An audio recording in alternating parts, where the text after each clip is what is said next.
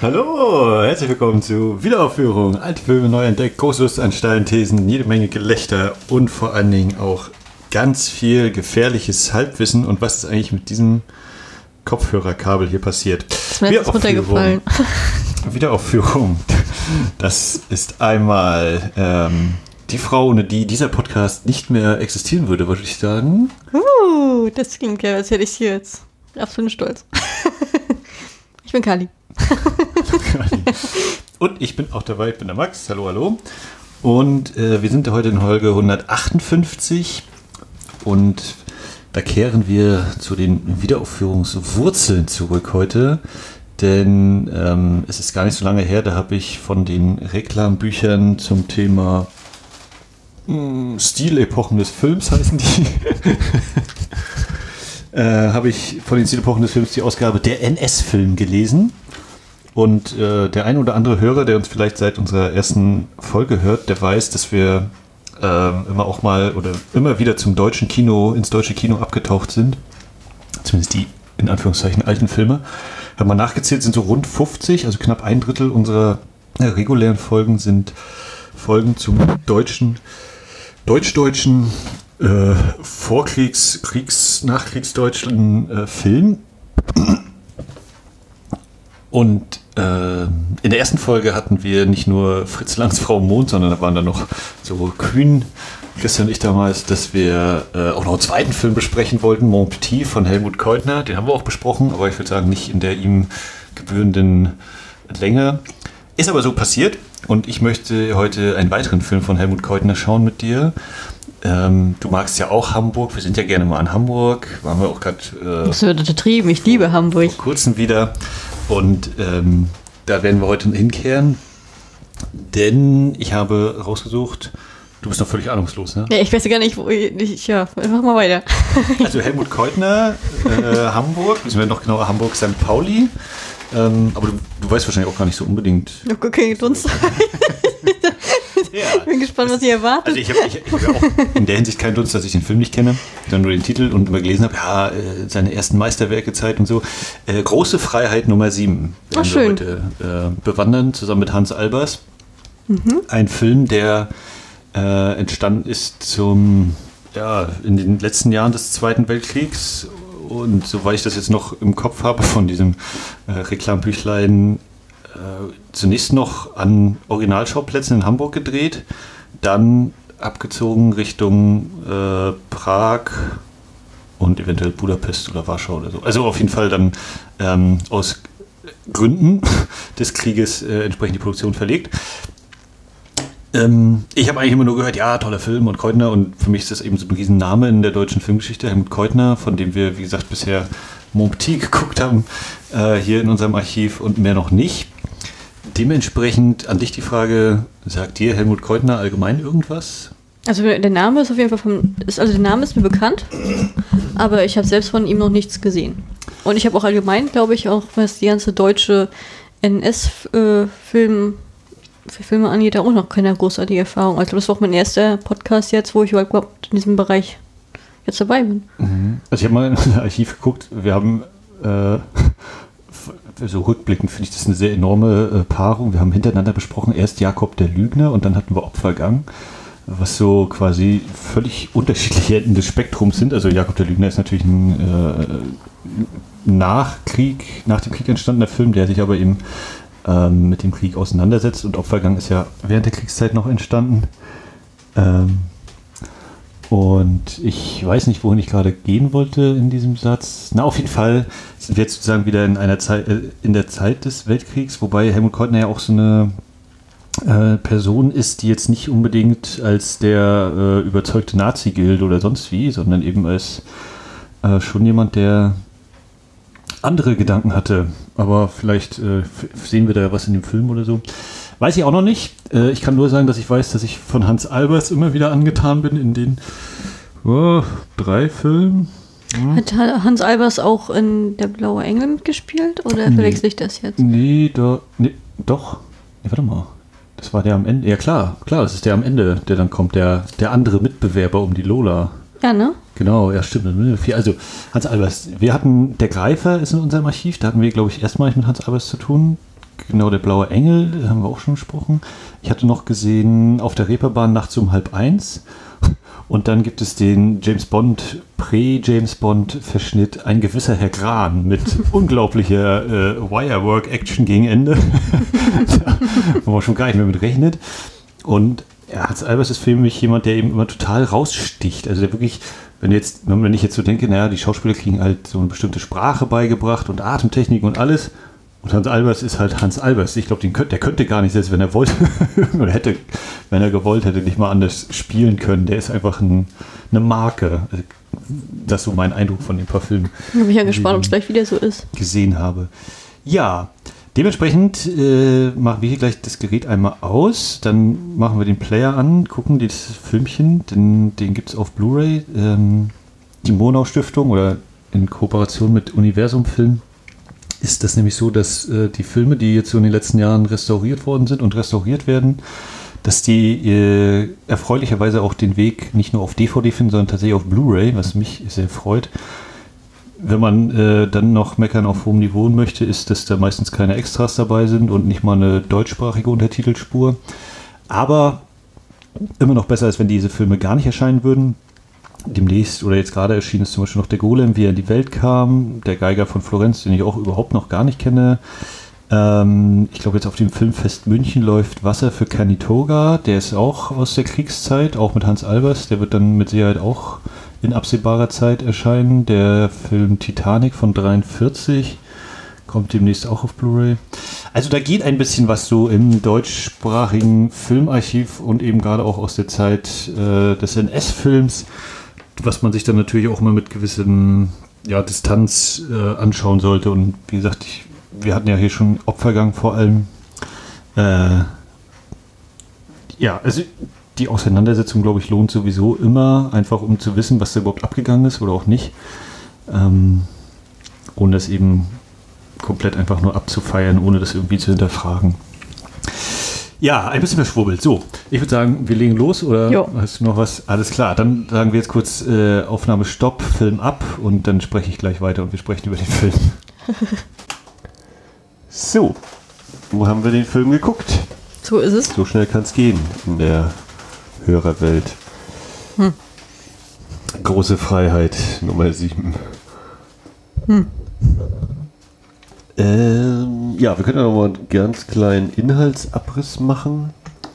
Ja, Max, fang mal an. Ähm, wir befinden uns in St. Pauli und die Padua läuft wieder ein in den Hafen und die beiden Seemänner Jens und Fiete mhm.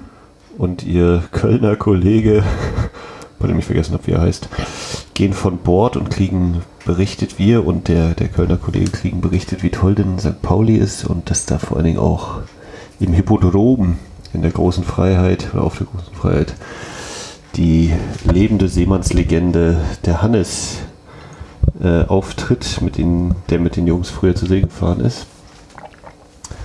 Und dann kommen wir eben ins Hippodrom zu Hannes und der kriegt dann die Nachricht, dass sein Bruder, mit dem er sich anscheinend überworfen hat, äh, dass es ihm sehr schlecht geht im Krankenhaus.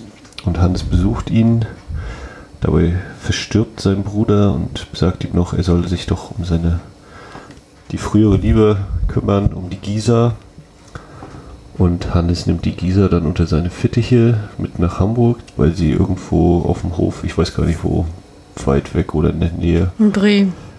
Äh, na, in Bremen haben die sich mal kennengelernt, aber. Naja, und sie hat außerhalb in Bremen gewohnt, war trotzdem gleiche Ecke. Na gut, dann nimmt er sie mit zu sich und äh, wie das so ist, der alte Hannes, der verguckt sich so ein bisschen in sie, aber da ist noch jemand anderes, der der Gisa schöne Augen macht. Und Hannes stellt sich so die wichtigen Fragen im Leben. Soll er nochmal zur See fahren? Ist das Leben im Hippodrom seine Erfüllung? Möchte er die Frau an seiner Seite? Ist das Meer seine einzige Braut? Ja, das wäre so mein. Ne, oh, du bist ja gut in Kurzfassen. okay. Jetzt noch mehr oder was anderes? Nee, ich glaube, ich hätte davon Viertel erzählt. ja. ja, gut. Dann haben wir Ernst Gaber schon dargelegt. ja. Wie hat dir denn der Film gefallen? Das ist eine sehr gute Frage. Musst du darüber noch nachdenken? Warum das hier mm. Gespräch verarbeiten? Ja, war an sich äh, ganz gefällig. Tatsächlich hat mir besser gefallen, als ich gedacht hätte. Aber war auch genauso viel Anspruch drin, wie ich erwartet habe. Ja. Also es war viel Anspruch oder wenig Anspruch? Oder? Mm, Es war unterhaltungstechnisch sehr schön und das war's auch. Ja, also mich hat der Film durchaus fasziniert, sowohl mit seinen Karlauern, die er immer wieder bringt, die aber auch immer wieder sehr schön rübergebracht worden sind, sehr schöne Pointen hatten, als eben auch mit all der, der Tragik und äh, ja, also so wie es eben das Schöne gibt im Leben, so gibt es eben auch das weniger Schöne und dieses ja, dieser, dieser Versuch irgendwie das Glück zu finden, so irgendwie das, äh, sehr schön eingefangen. Ja, also ich war auch gleich äh, zu Beginn recht schnell hin und weg. Ähm, wir beginnen, also der Vorspann läuft und wir sehen so im Hintergrund, oder sehen dann im Hintergrund hinter der Schrift Bilder vom, vom Hamburger Hafen. Und der Vorspann endet eben mit einer Aufnahme dieser Padua, des Schiffes. Und dann kommt der Schnitt und die Padua ist zum Buddelschiff geworden. Also so dieses, aus dem Echten wird so das, das Nachgebaute oder das, das Künstliche eben gemacht und auch gefangen ja in dieser Flasche, die kann ja nicht von alleine weg und sind dann eben bei den Seemännern. Und diese Seemänner gehen ja dann eben zur großen Freiheit und sehen dort Hannes, aber sie sehen nicht den echten Hannes, sondern diesen Puppen-Hannes, der vor dem Hippodrom steht und als Werbung ist. Und dann gibt es auch da wieder den Schnitt. Wir sehen eben diese, diese Puppe in der Großaufnahme, Schnitt und dann sehen wir den echten Hannes. Haben wir also gleich einmal so diese Umkehrung von diesem, der echte Hafen, das Buddelschiff, der falsche Hannes, der echte Hannes. Gleich mal so im Kreis geschlossen, so in der Einführung. Ich sehe, das hatte ich auch so mitgenommen wie mich. Was ist denn darauf? ähm, Naja, das war die Stelle, wo ich gefragt habe, ja, ist das äh, Hans Albers? Und dann drei Sekunden später war es, also kam mir der Schritt auf die lebende Person, wo ich dachte, ach, ich habe zu früh gefragt. Naja, aber letztendlich war es dann so gemeint, dann habe ich es richtig, hab ja richtig interpretiert.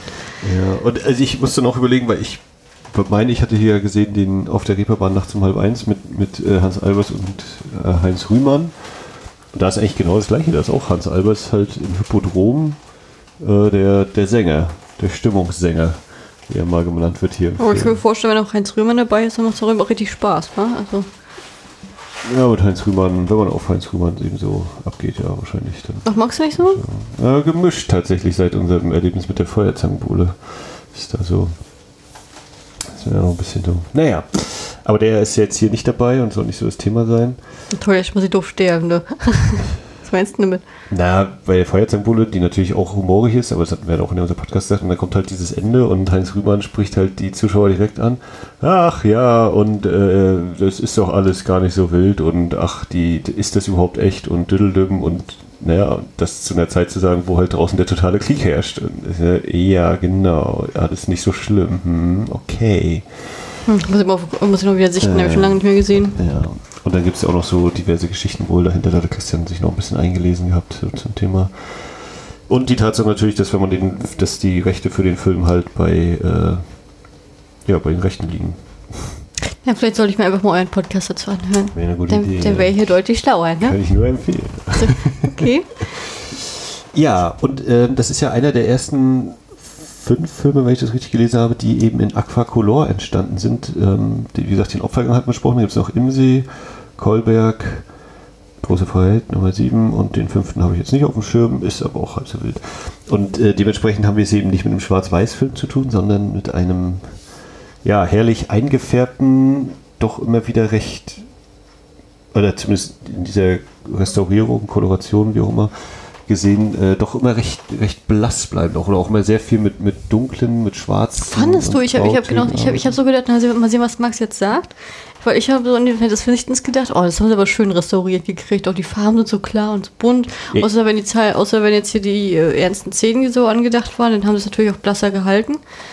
Aber so prinzipiell fand ich schon, dass da auch ordentlich mit Farbe gedonnert wurde. Ja, es wird mir Farbe. Also ich habe jetzt äh, in meinem Hinterkopf immer noch so die Opfergang-Sachen und das war wirklich so richtig puff, da, da, da, springen dich die Farben richtig an, das Rot und so. Das, das, der, ja gut, Vergleich habe ich jetzt nicht. Ne? Und hier wird eben viel so, Hans Albers ist eben oft schwarz gekleidet und, und da gibt es immer so sehr viel das Spiel mit Licht und Schatten, wird immer so, sein ganzes Gesicht ist so im Schatten gehüllt und dann siehst du immer noch die, die Ausleuchtung der Augen was ich total faszinierend fand, immer, also gleich so die ersten Szenen, wenn, wenn er die, die Paar, wenn seine Freunde kommen und dann äh, haben sie das Buddelschiff dabei und er ist dann vor diesem Buddelschiff und man sieht schon so halt eine Träne im Auge und glänzt das so richtig doll. Und, ah, fand ich, finde ich total stark. So die, Tatsache, na, die Tatsache, dass er die ganze Zeit immer diese dunklen Sachen hat, das zeigt ja eigentlich von vornherein, dass er der Verlierer sein wird, ne? Also, also zumindest im Bereich äh, um eher in einem Liebesstreik um Gisa sozusagen. Ja, also das auf jeden Fall. Ne? Das ist eben der, der Mitbewerber, der eben äh, in diesem grauen Sonntagsanzug oder hellgrauen Sonntagsanzug ihr natürlich farblich sehr viel näher ist als eben Hans Albers, der immer wieder so dunkel gekleidet ist und, und äh, in dieser simplen Farbdramaturgie oder diesem simplen Verschnittene schwarz-weiß zeichnen ist das schon sehr offensichtlich, ist aber irgendwie doch sehr, sehr stark, ja. So simpel wie effektiv mal wieder. Und ähm, ja, das, das zieht sich auch immer gut durch. Ist auch irgendwie, also ich habe auch das Gefühl, der, der äh, Hans Albers, der startet eigentlich noch so als ein relativ positiver Charakter. Also ist auch, wirkt auch noch sehr, sehr fröhlich und alles. Und das, ja, je weiter der Film voranschreitet, desto, ich weiß nicht, ob negativer, aber irgendwie auch, naja, wehleidig, vielleicht auch nicht so melancholisch. Hm, also kommt so eine Traurigkeit auch durch, ne? Also dieses so, ja, was habe ich denn in meinem Leben jetzt so gemacht? Und, meint dann eben auch so, ja, der Job ist irgendwie eigentlich nichts für dich, für mich. Und äh, die Gisa, die ihn dann eben auch fragt, ja, bist du denn überhaupt, du bist doch gar kein Seemann, du bist doch Dings. Und dann gleich so ganz empört hier, hier ist mein, mein Seesack, hier ist alles drin, mein Fahrtenbuch und so rausholt, um eben zu weisen, hey, nee, nee, nee, ich bin schon ein Seemann, also so ist nicht, ne? Und dann auch auf der, auf der Barkassenfahrt hier mit der Hafenrundfahrt, wenn die dann kommt und auch seine ganzen Anekdoten auspackt. Wo ich glaube, dass ich dann auch immer die Persona oder was ich mir einbilde, die Persona Hans Albers und der, der Schauspieler sich überschneiden. Also wo ich glaube, er muss gar nicht so viel Schauspieler, der ist einfach so.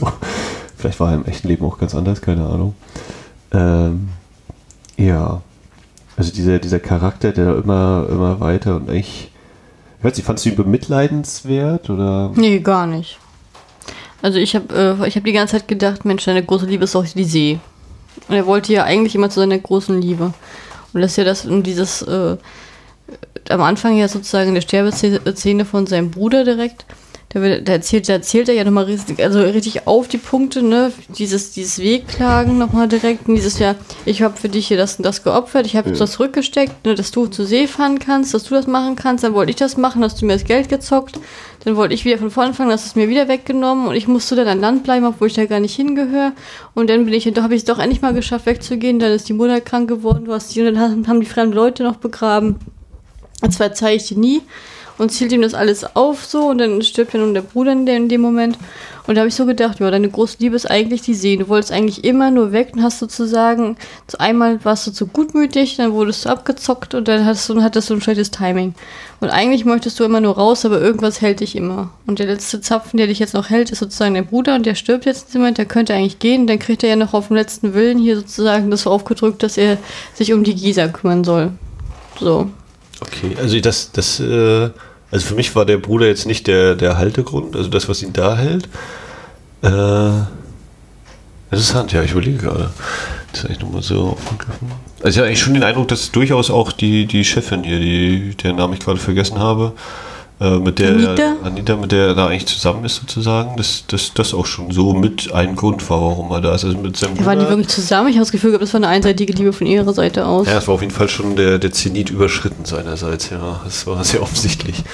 Ähm, und, und hat das für also das hat für dich keine weitere Tragik so für ihn gehabt oder so? Also dass du irgendwie gedacht hast. Ja, ich hatte schon das Gefühl gehabt, dass er sozusagen sein Ziel war, war ihn immer gewesen, zur See zu fahren, sozusagen, hier die, also wirklich die Seefahrt zu genießen. Das, da waren immer diese ganzen äh, Probleme, die sich ihm in den Weg gestellt haben.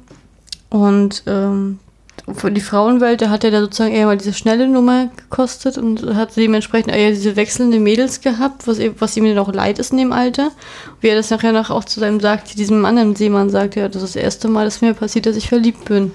Das hatte ich vorher nicht. Und dementsprechend möchte er gleich von 0 auf 100 und dann das erste Mal, wo er diese Gefühle hat, die er für Gisa hat, dann möchte er sozusagen auch sesshaft werden und dann hat, steht er vor der Entscheidung, in diesem Moment fährt er nochmal zur See oder wird er jetzt sesshaft mit der Gisa? Das ist ja die Sache, die sich ihm stellt.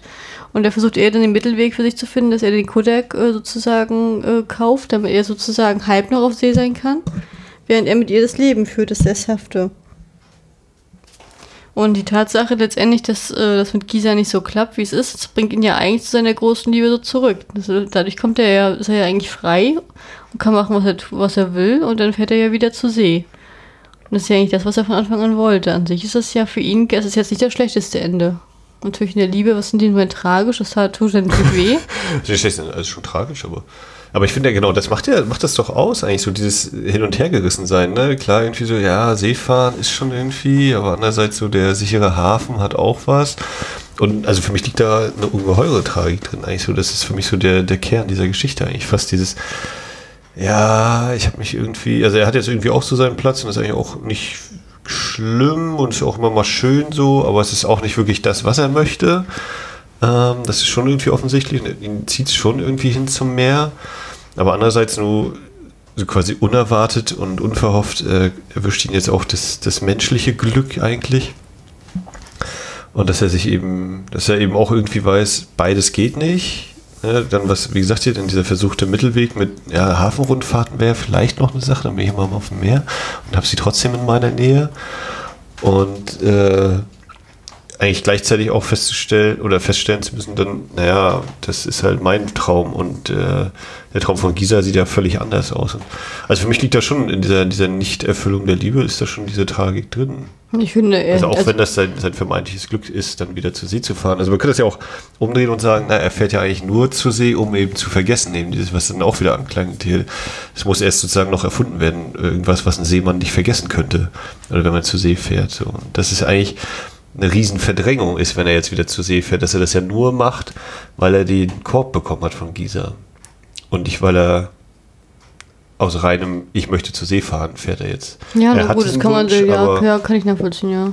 Und für mich ist das ganz eindeutig auch so ein, ja, ich habe diesen, diesen Weg, der wird nicht weitergehen, ich äh, muss vergessen, ich muss auf See raus es verbindet sich natürlich in Anführungszeichen positiv, dass er ohnehin wirklich nochmal auf See will oder irgendwie auch dahin gehört, dass das ein Teil von ihm ist und ihn immer ruft. Aber äh, ja, wie gesagt, ist für mich mit einer, mit einer großen Tragik verbunden. Also weißt du, was, weißt was mich da jetzt wirklich in der Sache so stört, warum ich das wahrscheinlich nicht so eng, also so, so, so tragisch sehe wie du? Ich finde, ich bin erstmal wirklich Team Gisa. äh, ich finde, dass Gisa ihm von Anfang an nicht so diesen ja, diesen, die, die, die, hat ihm das nicht so gezeigt, dass, also, also er diese Gefühle, die er hatte, die hat er sich auch zum Großteil eingebildet, oder die waren halt einseitig und sie hat ihm das nie großartig bestätigt oder ihm da auch noch einen hingeworfen. Ja. Also das war halt, das war wirklich eine einseitige Liebe, wie sie auch zum Schluss sagt, na, er hat ja nie was gesagt. Ich bin mir jetzt nicht sicher, letzten Tage wirkt er war ein bisschen komisch, aber an sich, da kam von ihm ja dann nie was, also von daher, pff, Ne, und die Tatsache, dass sie jetzt auch mit dem anderen, an dem anderen interessiert ist, hat sie auch kein Hehl gemacht. Und das, das finde ich halt so, also dass er, dass er hat sich ja für sich selbst sozusagen diesen Konkurrenz- und Hahnkampf da mit dem, mit dem Georg selbst in den Kopf gesetzt und die beiden Männer waren ja so komplett gegeneinander, aber dass er mal Gisa gefragt hätte, was ihr Lebensentwurf wäre, wo sie hin möchte, was, wie sich das alles vorstellt, das war doch alles gar nicht. Das war doch so.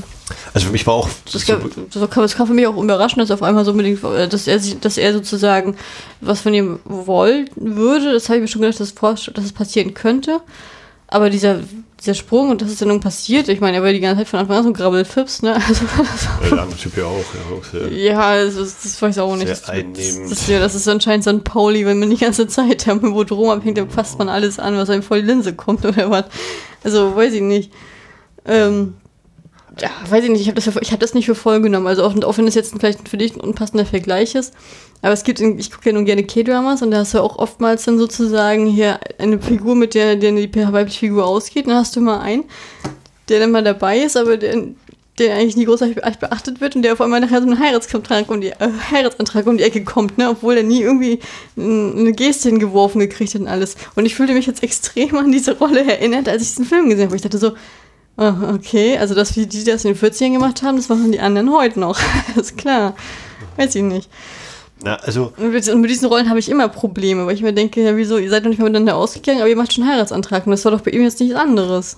Naja, also, Weiß ich ähm, nicht. also zunächst, zu Beginn habe ich auch so gedacht, naja, er nimmt sie jetzt aus, aus Freundlichkeit, als eben, es war der letzte Wunsch seines Bruders bei sich auf, ähm, aber jetzt ohne große Hintergedanken.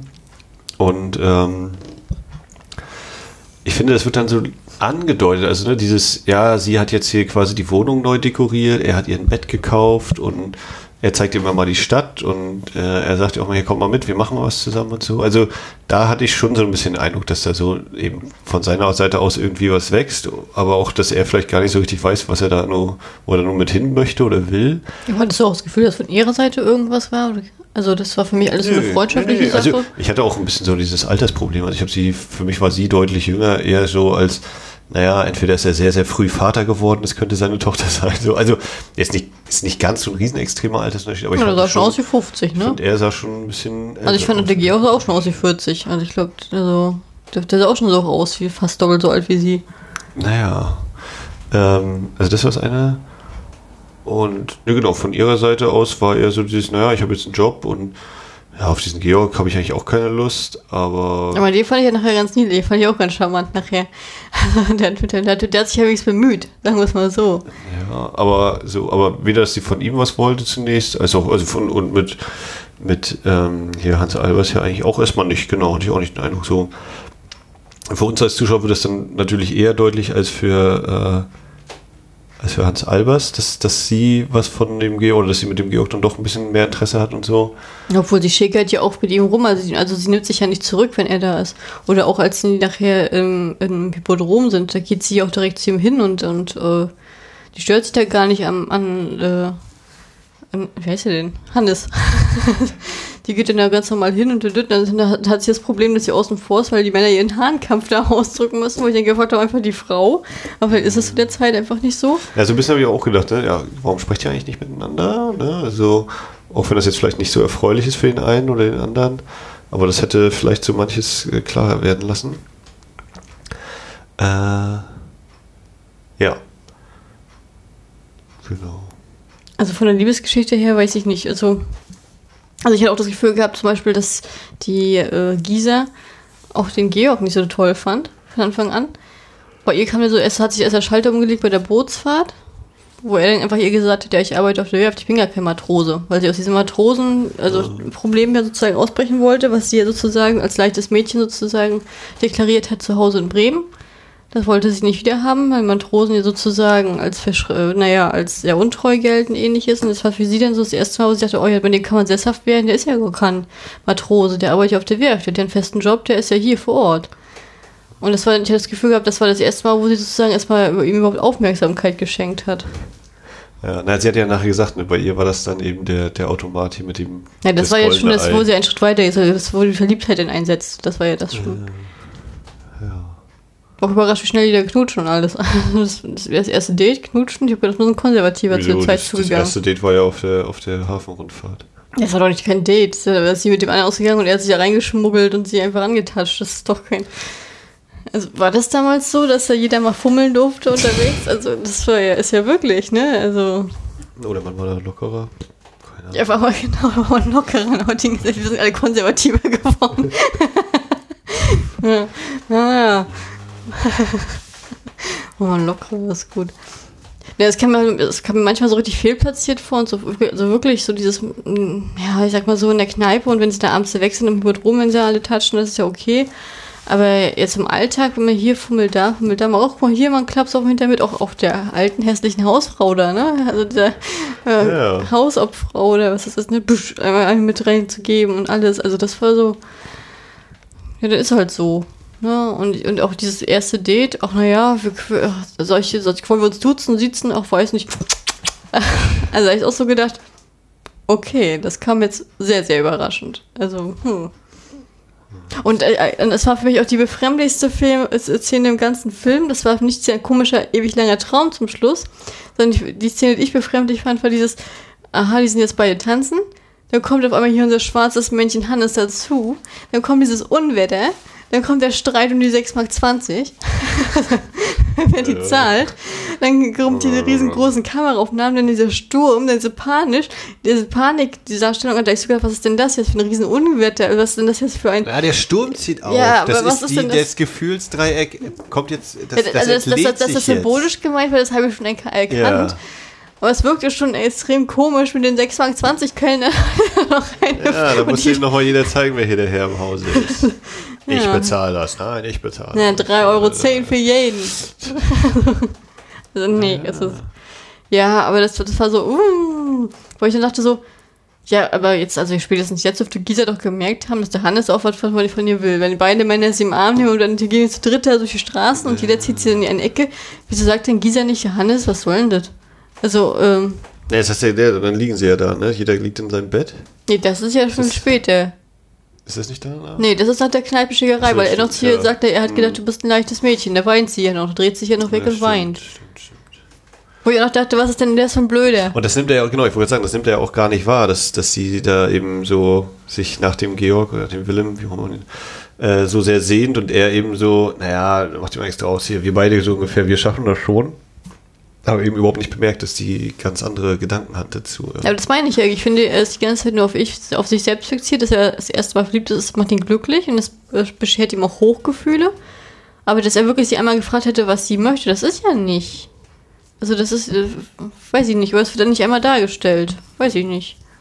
Es ist eigentlich eher so, dass er immer so der Dominante ist und sie und ihr was sagt und zeigt und für und tut und dann macht sie mal mit. Aber jetzt so wirklich, dass da jetzt dieses Zwischenmenschliche wäre, dieses, oh ja, komm, dass auch er, dass er ihr mal was zurückgibt, sonst, oder dass sie ihm was gibt, was mehr als. Na, die Kette. Ja, das, ja, das war ja blöd, blöd gelaufen, dieses, ach ja, ich habe sie schon um, darf ich sie behalten? was war da? Naja, aber das ist, ne, das ist eben so, äh, finde ich ein, Symbol dafür.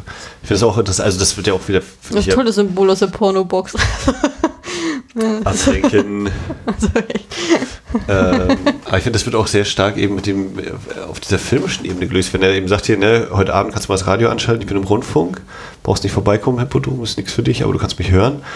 Und wenn wir dann so gesagt bekommen, einmal auch hier, ja, das klingt heute ganz anders. Und, also mir ging es so, ich hatte den Eindruck nachher, er kämpft irgendwie so ein bisschen mit den Tränen. Und ist Ja, so bisschen, der war sehr emotional, fand ich auch. äh, ne, das, das Lied, was er da gerade singt, das beschäftigt ihn sehr.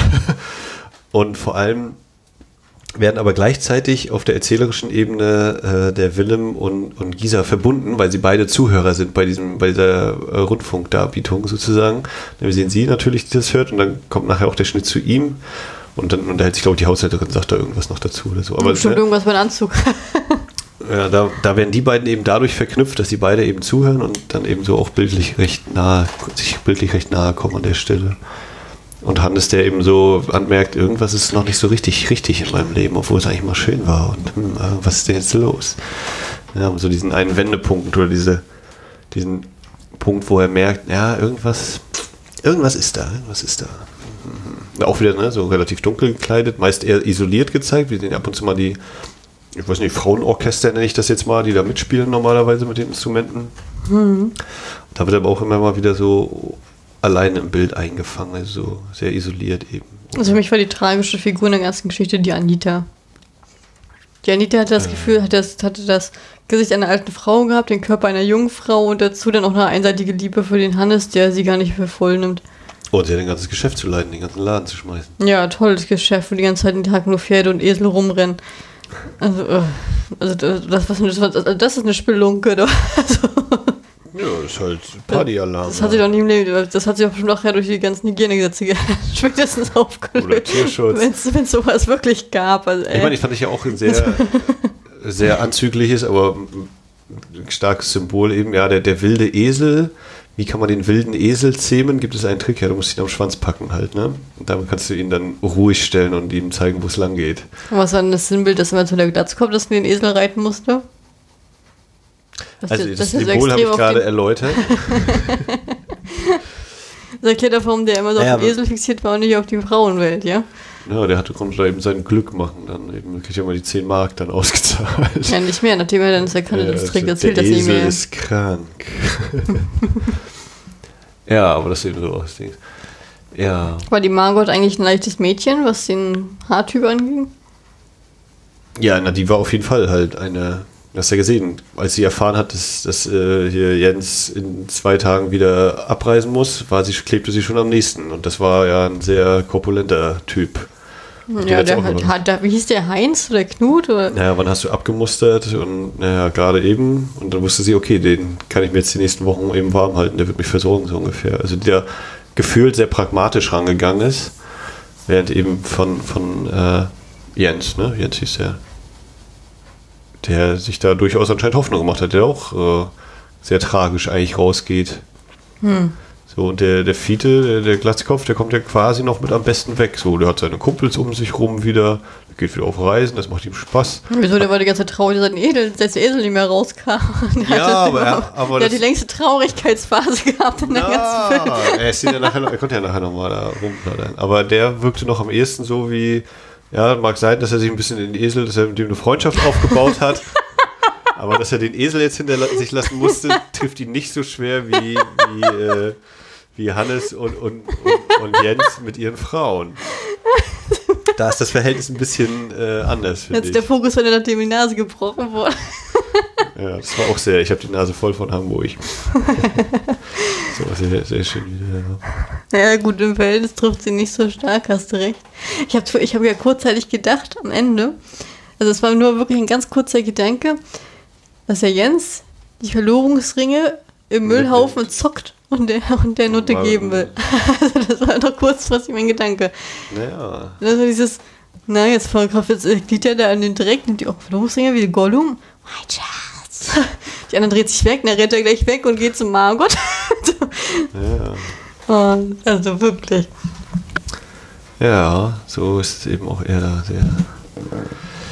Und dem gegenüber steht dann eben Willem mit seinem Automatenspiel, mit dem wer wagt, gewinnt. Und er hat sich gewagt, oder er hat es gewagt und er hat ja quasi gewonnen dann am Ende mit Gisa.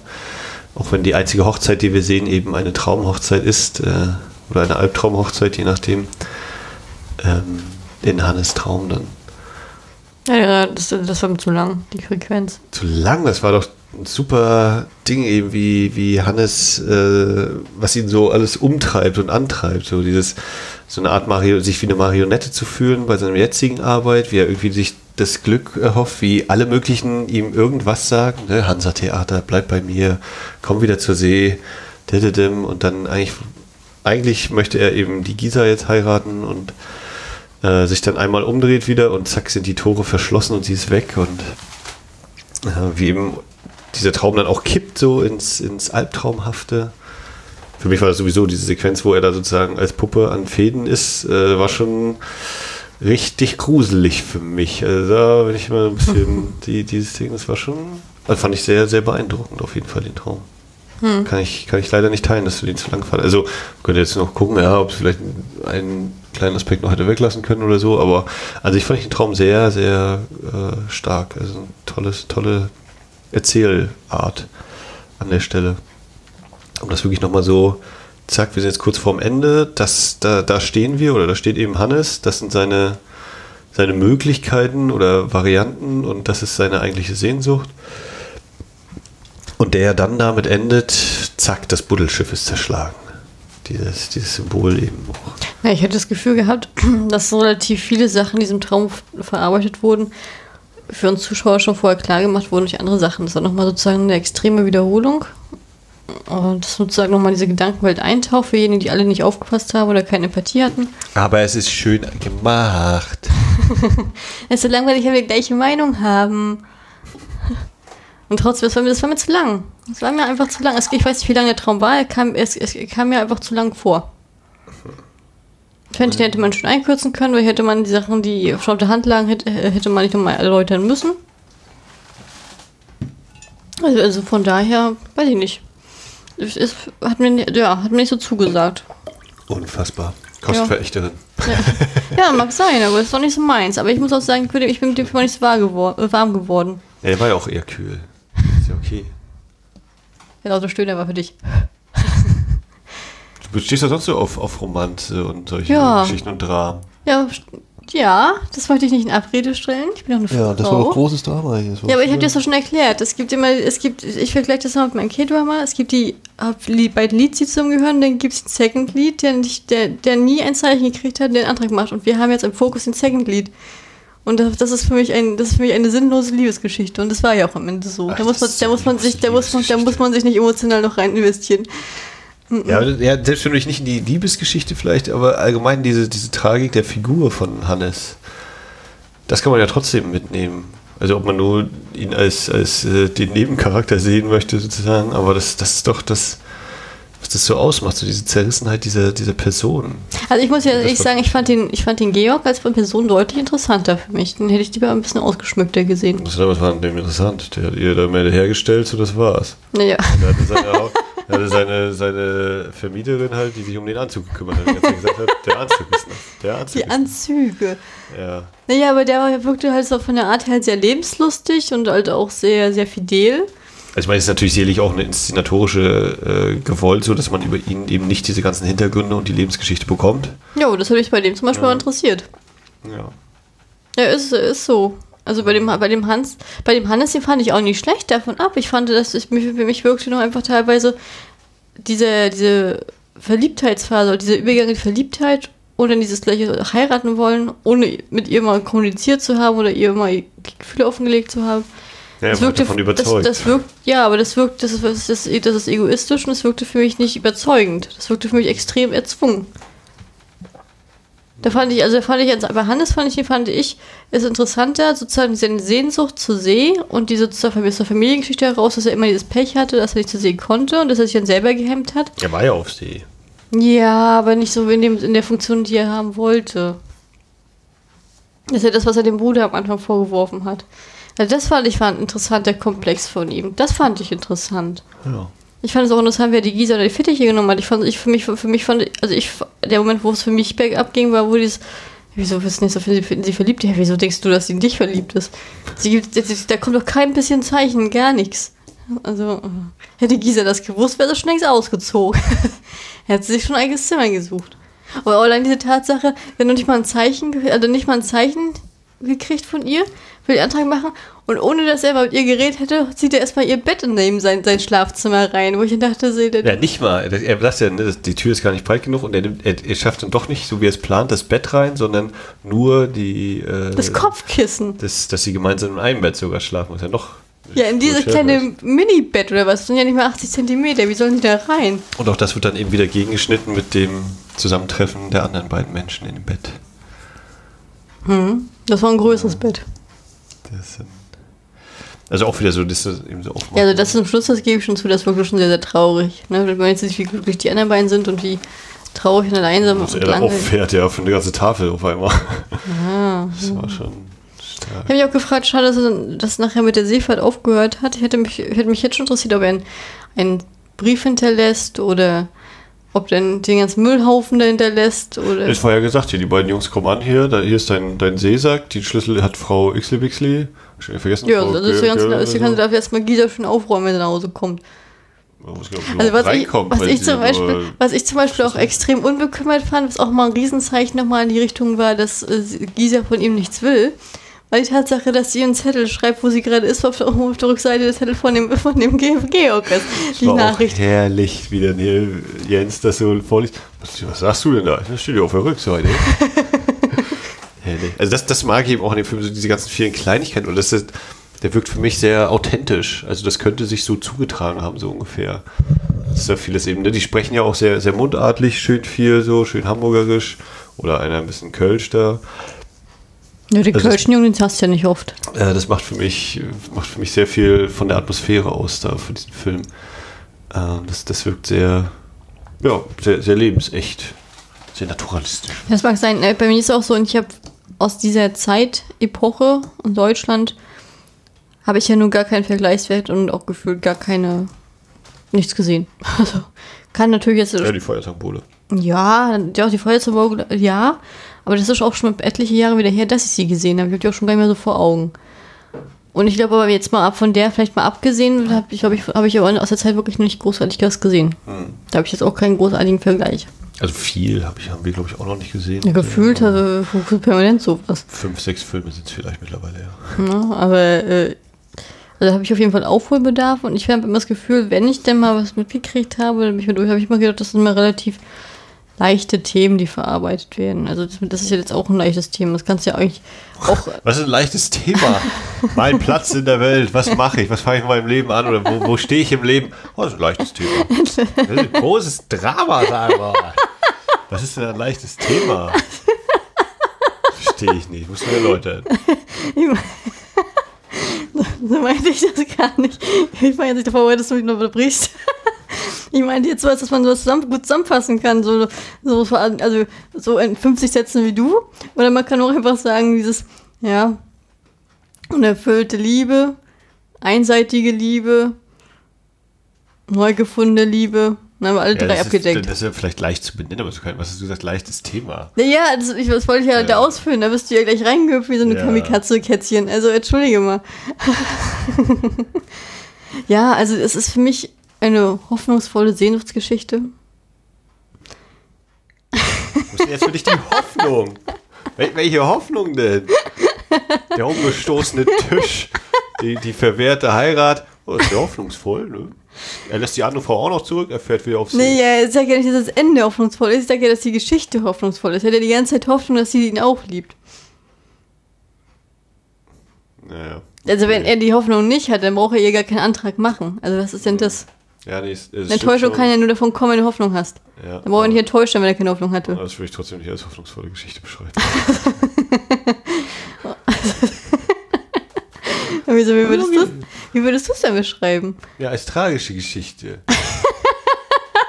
Weil wir, ja, wir, wir haben ja den Wissensvorsprung ihm gegenüber. Ich meine, gut, wenn er mal. Wenn, du, wenn, wenn er einfach mal hingucken würde, würde er es auch mitkriegen. Das ist, auch sie macht es nicht heimlich. Äh, diese, diese Tragik die ist da für mich schon da, dadurch, dass wir eben wissen, nee, das mit ihr, also wenn, wenn du denkst, Hannes, du könntest mit Gisa zusammenkommen, dann, äh, dann wirst du wohl über Bord gehen. Ja, frag mal die Wirtin unten, die weiß das bestimmt auch eher als du. ja, also, ja, also ich fand, also ich fand, die, die, die, Motivation, die Motivation von ihm, die hat mir gefehlt, ein bisschen. Dieses, was jetzt? Naja, die, die, ich, ich hätte wirklich das, wirklich die Tatsache, dieses, dass sie ihm nichts gibt und er davon überzeugt ist, dass sie, dass sie auch komplett genauso denkt wie er. Das, also diese Liebesgeschichte, die nicht existent war, die war für mich auch nicht existent. Deswegen fand ich es auch so dieses, ja, ist natürlich traurig, dass du enttäuscht bist. Ja, aber auch selber schuld.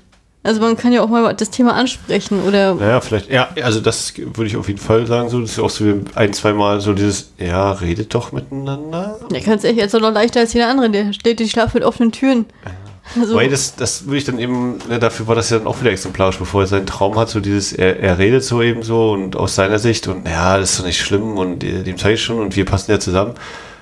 Aber ihre Reaktion eben gar nicht wahrnehmen. Also, dass man vielleicht, oder würde ich jetzt eben argumentieren an der Stelle, dass äh, Hannes da überhaupt das, das auch überhaupt nicht realistisch einschätzt oder so, sondern halt, äh, würde ich jetzt mal sagen, ich sag mal, so die lebt jetzt hier schon die ganze Zeit mit mir, das ist jetzt meine Dern geworden. Dern, Dern. Dern. Dern mit Doppel-E. Eigentlich bin ich kein Hamburger. Wollte ich nicht aussprechen. Nee, genau, so, dass, dass das für ihn irgendwie so anscheinend eine Art Selbstverständlichkeit ist.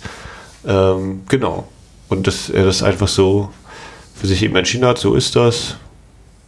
Und ja, das was, ist, was, ja dann eben die Frage. Ja, was, was, ja, was ist denn das? Also, naja, ne, also wie gesagt, kann man natürlich kritisieren, ist völlig legitim zu sagen hier, naja, hättest du mal die geredet oder hättest du mal zugehört, mal geguckt, wie sie so reagiert, wenn du das erzählst, was du so erzählst. Ich frage mich, also mich stellt sich gerade eine andere Frage. Ich frage mich jetzt die ganze Zeit, ob er so ein Luft, also auch bei der Seefahrt jetzt allgemein so ein kleiner Luftikus war, ne? dass der halt immer viel gesammelt hat, dass er immer äh, er möchte halt viel zu sehen, er möchte halt Liebe, aber es halt immer viel redet, aber nichts tut. Ja, zu See ist er ja gefahren. Ja, aber nicht in dem Maße, wie er. Er habt ihr doch das, das Buch davor. Ja, ich gelegt. weiß das jetzt, das weiß ich doch alle auch. Fahrten berichtet. Ich rede doch, ich, ich beziehe doch immer darauf Stellung auf, auf, diese, auf diese Rede, die er sein Bruder am Anfang hält. Ja, na, dass das nicht so ganz gelaufen ist, wie er das wollte, das ist ja. Ja, genau, das meine ich. Ja, aber das ist ja trotzdem ja eben. Ja, dass, dass er trotzdem Seele gefallen, das weiß ich auch. Ich spreche das ja nicht ab. Ha. Ja. Okay. Ja, aber warum, warum ist in deiner Ansicht nach, wenn du, also warum ist er denn nicht weiter zur See gefahren, deiner Ansicht nach? Hm. Ja, also offiziell hat er ja gesagt, ne, er, er wollte nicht mehr. Er, er könnte, aber er muss nicht mehr. Das war ja das, was er gesagt hat immer. Jo, woran, ist das, woran liegt das begründet? Ja, an Anita. Ach, du glaubst, das war wirklich eine Liebesgeschichte mit der Anita? Ja, und dann sagt er auch irgendwo, das hat er nochmal gesagt, na, ist halt schon lange vorbei auch. Ja, aber am Anfang schon. Das war schon sein Grund. Und ich glaube, da ich das, dann hat er das irgendwie so, ne, das hat er dann eben so, ja, macht ihm auch ein bisschen Spaß eigentlich, so dieses Auftreten und, und alles. Und das aber eben durch das Auftreten von Gisa ihm nochmal irgendwie so vorgehalten wird hier, naja, du hättest auch nochmal in die andere Richtung abbiegen können oder es hätte auch anders sich entwickeln können. Ähm, um dann vielleicht aber auch eben festzustellen, naja, jetzt ist es dafür dann zu spät, also in der letzten Konsequenz dann, dass eben feststellen, jetzt ist dafür zu spät. Das Einzige, was du jetzt nochmal machen kannst, ist zum Vergessen auf sie zu fahren. Hm. Ja, der King vom Kiez, ne? Hm. Hm. Hm. Wie hat dich denn so die, die Inszenierung so mitgenommen? Ich meine, gut, du hast schon gesagt, du bist nicht so wirklich warm geworden, aber das ist wahrscheinlich das, was mich wieder mehr fasziniert hat, so die, die bildliche Ebene und alles. Ja. okay. Die, dieser Blick ist zum Glück nicht zu hören. nee, von, der, von dem Bild, äh, Bildgewalt, ich fand ich schon schön. Ich fand ihn auch von den Kamerafahrten sehr interessant und ich fand ihn auch von Schütten auch sehr interessant gehalten. Also haben sich nicht lumpen lassen. Also das, das fand ich auch sehr unterhaltsam gemacht. Auch sehr hochwertig, muss ich sagen. Also ich muss natürlich dazu auch sagen, ich finde, äh, Hans Albers spielt es auch sehr, sehr interessant oder sehr stark. Also gerade immer so seine, seine Blicke. Und wie gesagt, wenn das eben so eingefangen wird, dass quasi alles wird ist dunkel oder abgedunkelt in seinem Gesicht. Und dann äh, hat er halt diese, diese Augenpartien, das ist nicht nur bei ihm, aber hauptsächlich bei ihm, er kriegt diese Szenen eben, wo dann die Augenpartien nochmal so extrem ausgeleuchtet werden. Was dann auch stark ist, wenn er irgendwie mal an der, also gerade zum Beispiel mit seinem Bruder, wenn er dann so an der Stelle steht und das wird ausgeleuchtet und dann bewegt, beugt er sich so über seinen Bruder rüber, das Gesicht dunkel und dann kommt er wieder genau in die Position und zack, sind auf einmal die Augen sofort wieder total erleuchtet und alles. Aber das wirkt halt einfach, finde ich. Da kann ich mich, äh, ich kann nicht immer drüber sagen. Aber hat es denn, also sollte das irgendwas äh, Bestimmtes ausdrücken oder? Also für mich erzeugt es erstmal ganz grundsätzlich eine Stimmung, so dieses, ne, es ist irgendwie so schattig, es ist nicht dunkel, es ist dunkel gehalten, es ist eben nicht so, hey, Sonne scheint und tolles Wetter und alle sind glücklich und happy. Nein, da ist dieser, dieser Hannes, der gerade seinem Bruder dabei zusieht, wie er an Malaria verweckt. Ähm, er ist dunkel gekleidet, alles ist so schattig, alles ist düster. Das trägt so die, diese ja, Gefühlswelt, finde ich, so wird da mit verbildlicht, sage ich Aber so ist es ja die ganze Zeit. Das war ja schon in der Kneipe, bevor das mit seinem Bruder war. Mit das hier, als er dieses Buddelschiff der überreicht. Mhm, genau, da, ist auch schon, da wird auch schon diese Thematik aufgebaut. Dieses, er ist eigentlich ein Seefahrer, er ist aber fährt gar nicht mehr zur See und kriegt sofort dieses Leuchten in den Augen, wenn er, wenn er dieses Buddelschiff, wenn er sein Schiff sieht. Und wenn es nur so eine kleine, in Anführungszeichen, kleines nachgebautes Ding ist, was mhm. natürlich trotzdem eine hohe Kunst ist, ich kann es nicht. Ähm, ja, also ich finde es auch. Ist halt, ist halt sofort wieder diese, dieses alte, also das alte Feuer, würde ich es jetzt mal sagen, nenne ich es jetzt mal äh, entfacht und seine Augen glühen förmlich und da, da ist eben diese Faszination sofort da. Also er würde am liebsten wahrscheinlich sofort auf das Schiff springen, wenn er nicht noch eben sich erstmal darüber klar werden muss, warum bin ich eigentlich hier und warum mache warum springe ich denn nicht gleich aufs Schiff, um es dann eben letztlich ja zu tun, wenn er sich dann darüber klar geworden ist. Ähm, ja, das, das ist eben so dieses, äh, was das für mich eben viel ausmacht. Das natürlich klar wird auch nochmal äh, die, die Augen als das Tor zur Seele, die dann eben auch nochmal so viel da transportieren können. Ähm, ja, das ist das so für mich. Mhm. Diesen, diesen Punkt. Ich überlege auch gerade, ich glaube, ein oder zweimal ist es auch bei anderen äh, Personen so, dass sie so ausgeleuchtet werden, aber hauptsächlich betrifft es eben den Hannes. Ich fand, wenn ich zurück, wenn ich, also wenn ich jetzt mal das durchgehe von den Bildern, die ich vor Augen habe, bei, bei der Gisa, die hat, ja, die hat ja immer ein helles Gesicht, oder liegt, also auf, auf ihrem Gesicht liegen die Schatten. So bin ich mir jetzt nicht hundertprozentig, ob nicht vielleicht dann, wenn die da so im Bett kurz sind. Aber es stimmt schon, sie ist deutlich, ne, so wie auch der, der Willem dann eben, die sind beide deutlich äh, äh, heller, nicht mal unbedingt farbenfroh im Sinne von bunt, aber deutlich heller auch. Ich finde, der Willem hat sich eh auch immer mit der Zeit angepasst. Da wurde der Anzug und die Mütze immer, also die, der Hut, oder die Mütze, die was er getragen hat, auch immer heller. Auch der weiße Rettungsring da in dem Laden, wo sie arbeitet, ne, der also wirklich strahlend weiß ist, wo er dann nochmal so durchguckt. Wir treffen uns dann also Sonntag um drei. Ich finde das allgemein interessant. Das, das fand ich zum Beispiel tragisch, dass sie ihn draußen äh, stehen lassen hat. Ja, ne? und auch da wieder das Wetter, das eben so eine Rolle mitspielt in diesem Film. Immer wieder ist es eben äh, verregnet oder die Wolken ziehen auf. Nachts scheint es immer zu regnen, sowieso. Ist ja auch immer sehr schön filmisch, wenn es nachts äh, nass ist, dann reflektiert und spiegelt das alles immer gleich nochmal eine Stufe mehr. Aber stimmt schon, so dieses, dieses im Regen stehen, das äh, wörtlich, wortwörtliche, das macht auch nochmal viel aus. Ja, allgemein, der, der, der Georg, der wird ja immer nass mit seinen Anzügen, das ist ja immer irgendwas.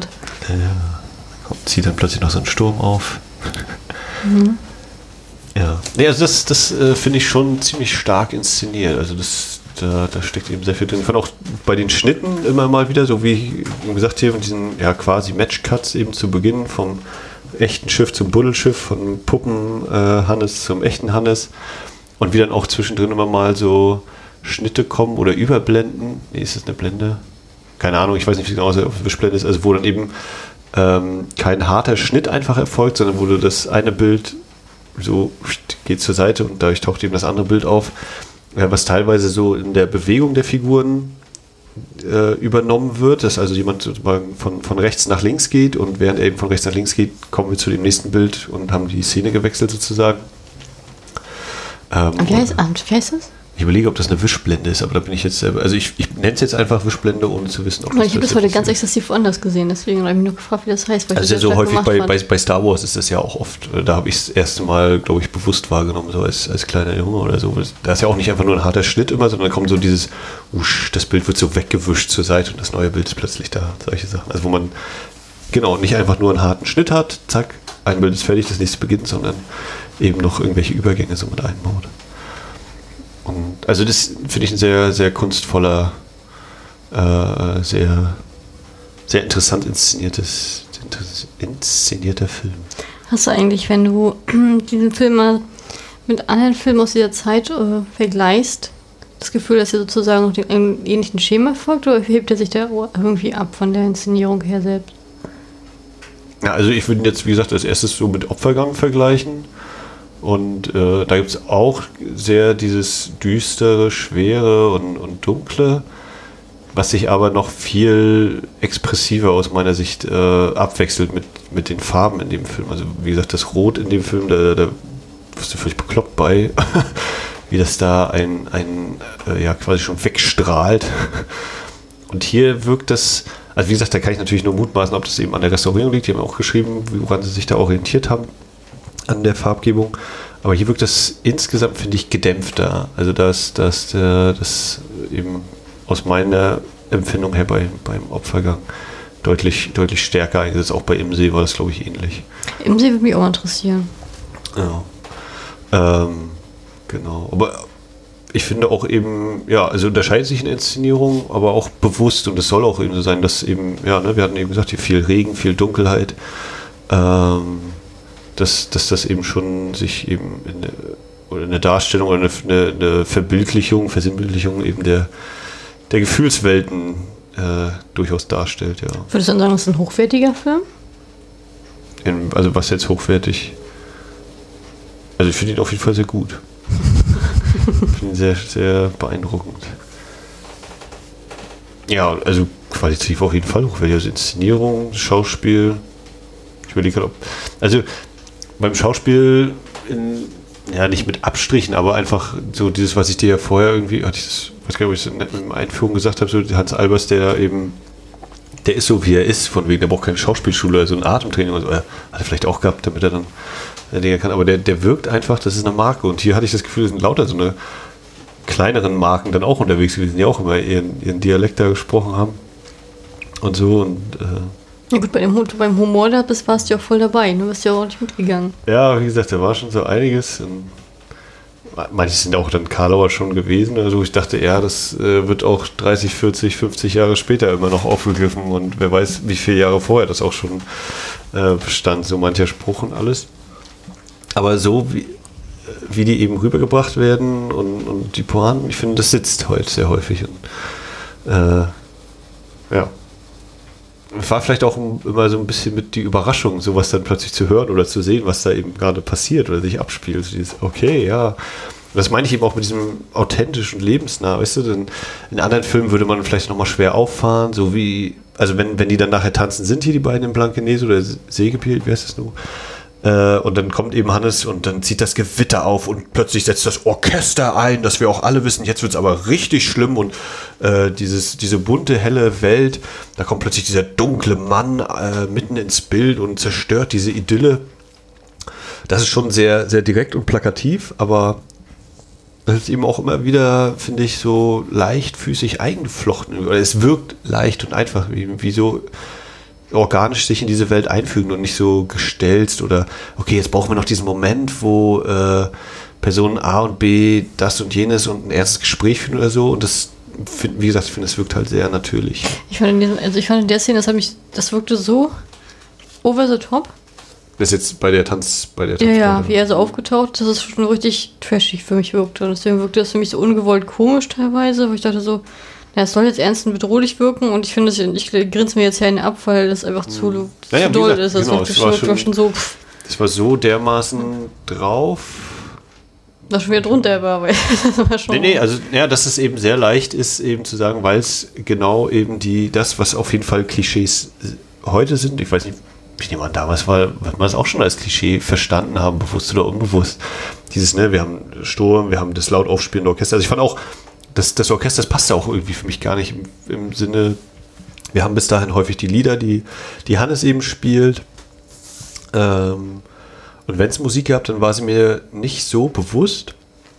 Und hier ist das eben wirklich so dermaßen quasi mit dem Hammer, dass ich auch kurz gedacht habe, ja, ist das jetzt noch ernst gemeint oder hat da kurz, durfte jetzt mal kurz der zweite Regisseur ran oder so und an den, an den Tagen oder und sie mussten das halt nehmen, weil nichts anderes gedreht war oder war es eine Vorgabe von oben? Also wo ich wirklich dachte, das, das ist für mich auch irgendwie negativ aufgefallen.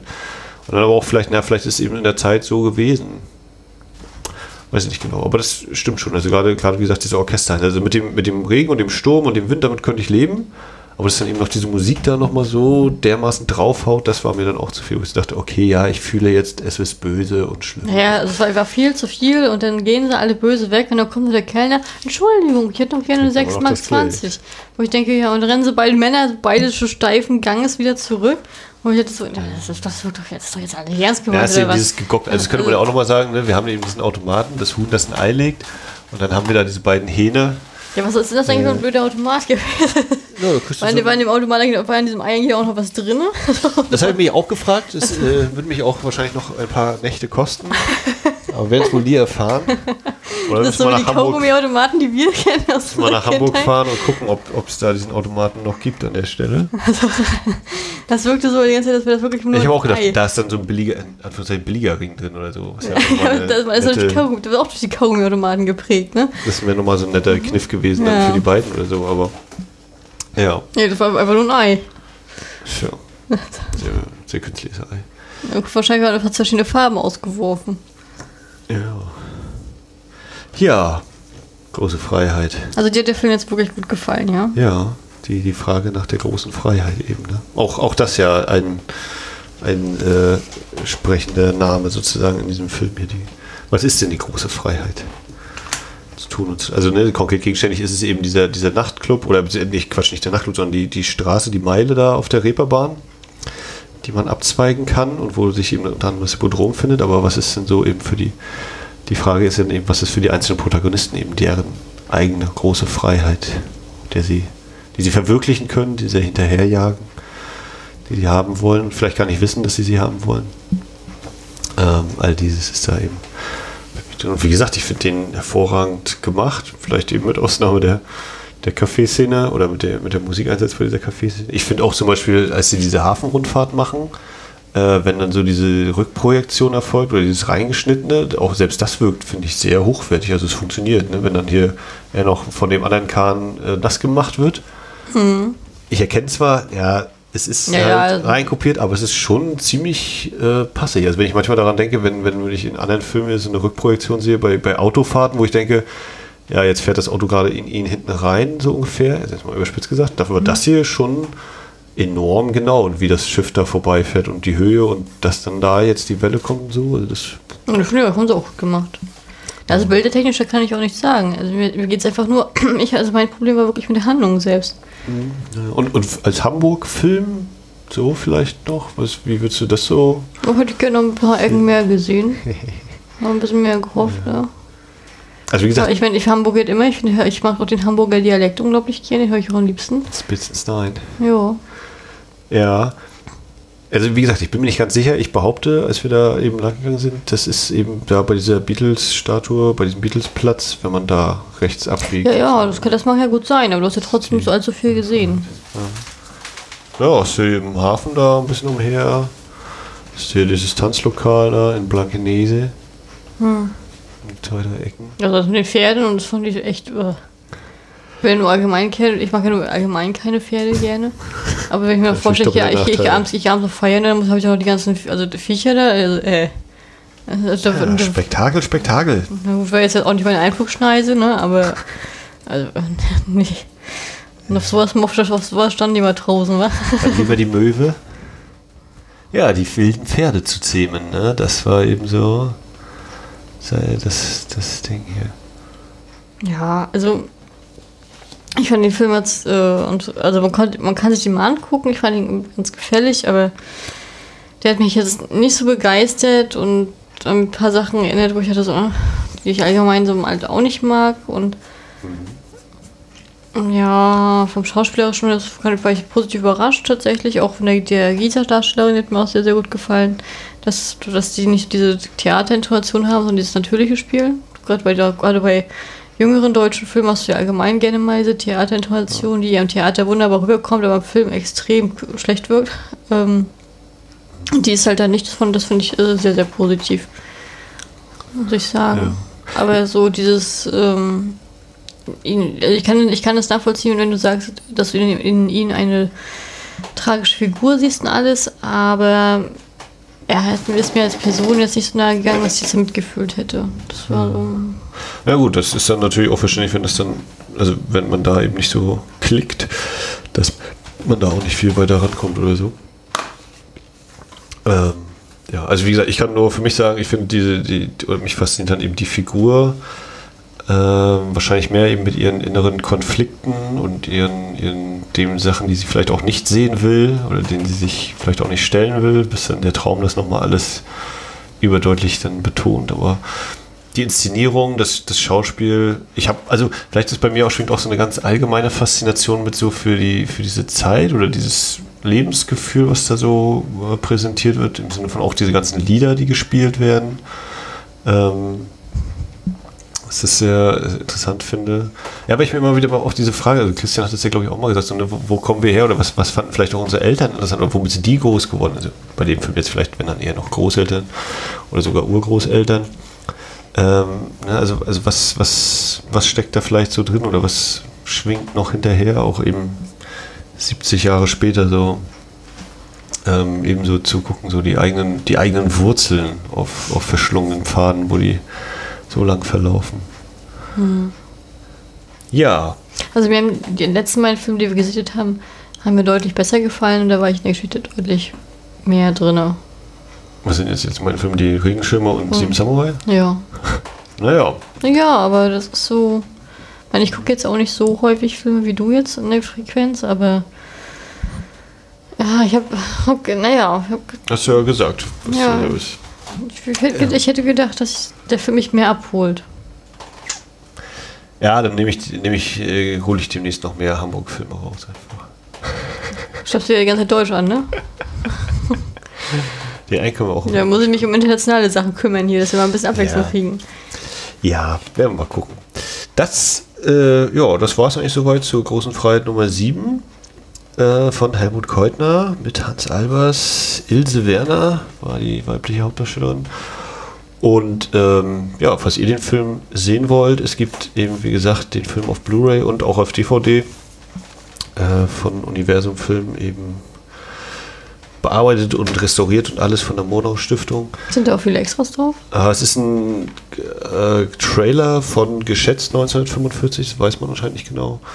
Äh, es gibt im Splitscreen Vergleiche von drei Szenen zwischen der Inlands- und der Exportfassung. Sie unterscheidet sich doll? Ja, es ist mehr so der Bildausschnitt. Also steht, es gibt vor allen Dingen, das ist eigentlich somit das größte Extra, es gibt eben noch ein kleines Heftchen mit zwei Texten. Einmal von Olaf Möller, der ist so filmhistorisch unterwegs, hat, glaube ich, in Locarno unter anderem ein paar Retrospektiven mal zusammengestellt. Aber macht auch noch viel mehr. Wie gesagt, das ist jetzt nur ein Ausschnitt. Und äh, Anke Wilkening, die für die Restauration mit äh, zuständig war, zum Thema eben Farbfindung und alles. Und äh, auf jeden Fall wird eben geschrieben, dass äh, sich durchaus das teilweise anscheinend mit mindestens zwei Kameras gefilmt worden ist und dass man eben teilweise unterschiedliche Bildausschnitte hat. Dass vielleicht mal ein bisschen früher der Schnitt gesetzt ist oder eine andere Szene dafür dann eben zwei Sekunden länger geht, so ungefähr. Ähm, aber jetzt nicht so, dass die eine Fassung eine Szene enthält, die in der anderen gar nicht drin ist oder so. Es ist eher im Detail dann halt ein Schnitt in einer Einstellungslänge oder so, die sich dann unterscheidet. Darf ich noch eine abschließende Frage zum Film stellen? Ah, nur eine. Überleg sie gut. Ja, ähm, der kam ja nach dem Ende des Weltkriegs ins Kino oder? Also, so wie ich das jetzt hier gelesen habe, ähm, war er wohl zunächst noch freigegeben 1944, dann aber doch nicht oder es wurden irgendwelche Änderungen gewünscht. Er lief dann im Ausland, in dieser Exportfassung, es war hier genannt Schweden oder Norwegen und Tschechien oder so. Wie gesagt, kann man im Heft lesen, habe ich vor ungefähr einer Stunde gemacht und habe es direkt wieder schon so gehabt. Aber ist er denn erfolgreich gelaufen? Also war das ein Erfolgsfilm? Also oder war also, das, das ein Opfer seiner Zeit? Es stand, dass in Skandinavien das wohl ziemlich gut lief und auch dann Wiederaufführungen gab in den 50ern, Anfang der 50er. Und die erste im deutschsprachigen Raum, die Aufführung war dann wohl September 45 in Wien. Mhm. Und wie der dann gelaufen ist, kann ich auch nicht so genau sagen. Aber Helmut Keutner ist durchaus noch seinen Weg gegangen, so in der Filmgeschichte. Was hat er danach noch gehabt? Montpetit zum Beispiel. Und sonst? Äh, hier stand noch drin, nee, war das dieser hier? Das war jetzt gar nicht hier. Ähm, äh, vorher war Romanze in Moll, den könnt ihr eigentlich auch noch gucken. Äh, äh. sagt mir gar nichts. Und den anderen habe ich jetzt auch gerade vergessen, große Freiheit. Äh, unter den Brücken. Unter den Brücken und der erscheint auch demnächst als Blu-ray, voraussichtlich im September. Na gut, ne, gegen eine gute Liebesgeschichte habe ich nicht was einzuwenden. ja, Aber da muss auch eine gute Liebesgeschichte sein, ne? Ja. Ja, so, damit kommen wir zum Ende. Was wir nächstes Mal gucken. Du hast schon irgendwie was so rausgesucht. Mal gucken. Ja, ich sage sag noch nicht, was es sein wird. Ich kann nur sagen, es wird nicht Deutschland werden. Ja. In diesem Sinne verabschieden wir uns. Äh, genau, falls ihr den Film auch gesehen habt, könnt ihr gerne auch Kommentare hinterlassen. Wiederaufführung.de oder vielleicht auch bei Twitter. At wiederaufführk. Äh, weil man das Twitter-Handle halt nicht so lang schreiben kann, ist das U und das N, glaube ich, rausgefallen. Wiederaufführk. Da sind wir also auch vertreten und ähm, ja, lasst uns gerne hören, ob ihr den Film gesehen habt oder sehen möchtet, was ihr so von Hans Albers haltet, ob ihr den kennt, ob ihr den total doof findet. Wir freuen uns auf jeden Fall über Rückmeldungen und sonst bleibt mir wieder immer mal mein Abschlusssatz. Äh, guckt Filme, habt Spaß dabei. Genau. Adieu. Ciao, ciao.